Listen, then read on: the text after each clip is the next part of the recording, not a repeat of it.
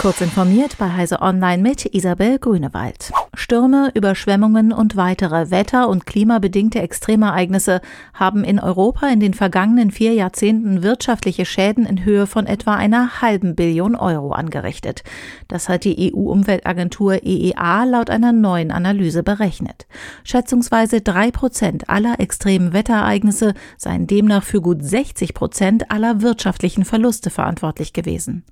Deutschland als bevölkerungsreichstes EU-Mitglied verzeichnete die insgesamt höchsten wirtschaftlichen Schäden aller 32 analysierten Staaten.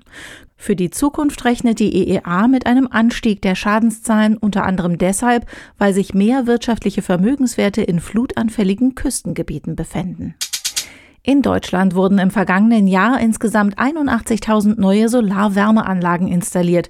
Damit habe die Nachfrage nach Solarheizungen auf dem Vorjahresniveau gelegen, teilten der Bundesverband der deutschen Heizungsindustrie und der Bundesverband Solarwirtschaft mit.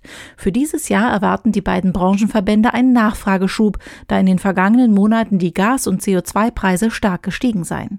Die Bundesregierung fördert die Errichtung einer Solarheizung weiterhin mit bis zu 45 Prozent ihrer Anschaffungs- und Installations Installationskosten, betonen die Verbände.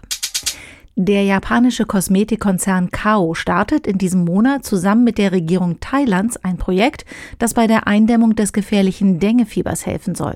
Neben einer Aufklärungskampagne verschenkt das Unternehmen dazu ein neu entwickeltes Hautöl, das Moskitos, die diese Krankheit übertragen, abhalten soll.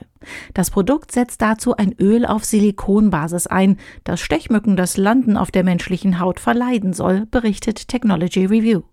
Jährlich sterben rund eine Million Menschen an Malaria, Denguefieber und anderen durch Moskitos übertragenen Krankheiten. Die NASA geht davon aus, dass die internationale Raumstation ISS in knapp neun Jahren zum Absturz gebracht werden wird. Die letzte Crew soll im Frühjahr 2030 an Bord kommen, heißt es in einem Übergangsplan, den die US-Raumfahrtagentur nun für das US-Parlament ausgearbeitet hat. Aber schon Mitte des Jahrzehnts werde man damit beginnen, die Umlaufbahn der ISS langsam zu verringern. Anfang Januar 2031 soll sie dann auf den Raumschiffsfriedhof im Südpazifik stürzen, tausende Kilometer von den nächsten menschlichen Siedlungen entfernt. Diese und weitere aktuelle Nachrichten finden Sie ausführlich auf heise.de.